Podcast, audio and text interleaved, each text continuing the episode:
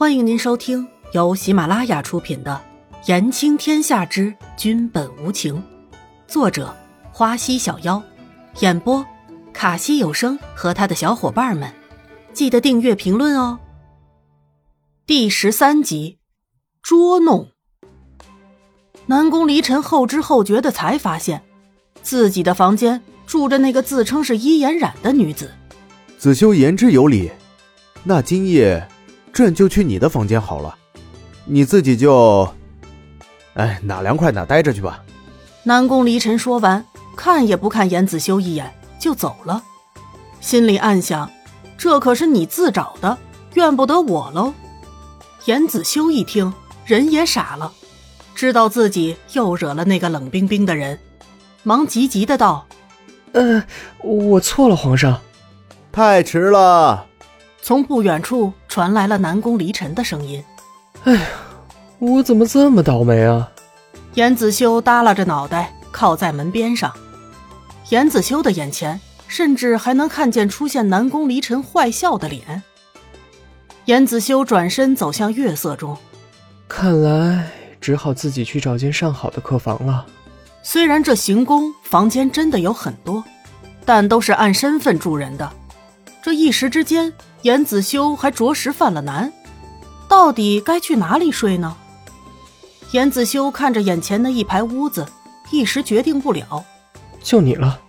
严子修随手一指，就朝着目标前进。啊，严太医，怎么会是你啊？那个天太黑了，这行宫我也不熟，所以看看每个房间都差不多的，一不小心进错了门。你睡着。你睡着。严子修尴尬的从一个婢女的房间走了出来，有种想要撞墙的冲动。没想到啊，严子修也会有这么尴尬的时候。清晨的一道曙光拉破了黑幕，严子修刚跨进书房，就看到南宫离尘坐在书桌前，看着地图发呆。南宫昨夜睡得可好？嗯，很好。南宫离尘一副慵懒的样子，唉，你可好？可苦了我喽。南宫离尘抬头，扯起一抹坏笑，自作孽。严子修泱泱的闭上了嘴，免得一个不小心又惹上了这位伤人于无形的恶魔。想起昨晚上进错门的事，就一脸的感慨万千的模样。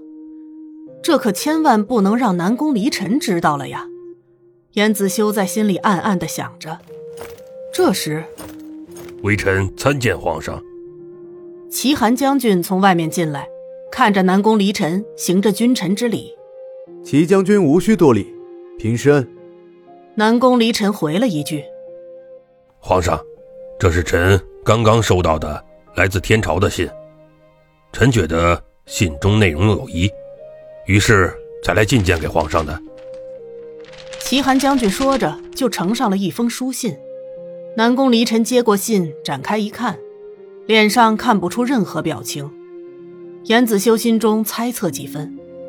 等到南宫离尘放下书信，业务老贼还真是沉不住气。看来昨日的那帮人，想必应该是他的死士了。南宫，信上怎么说？业务是来找齐寒将军调兵的。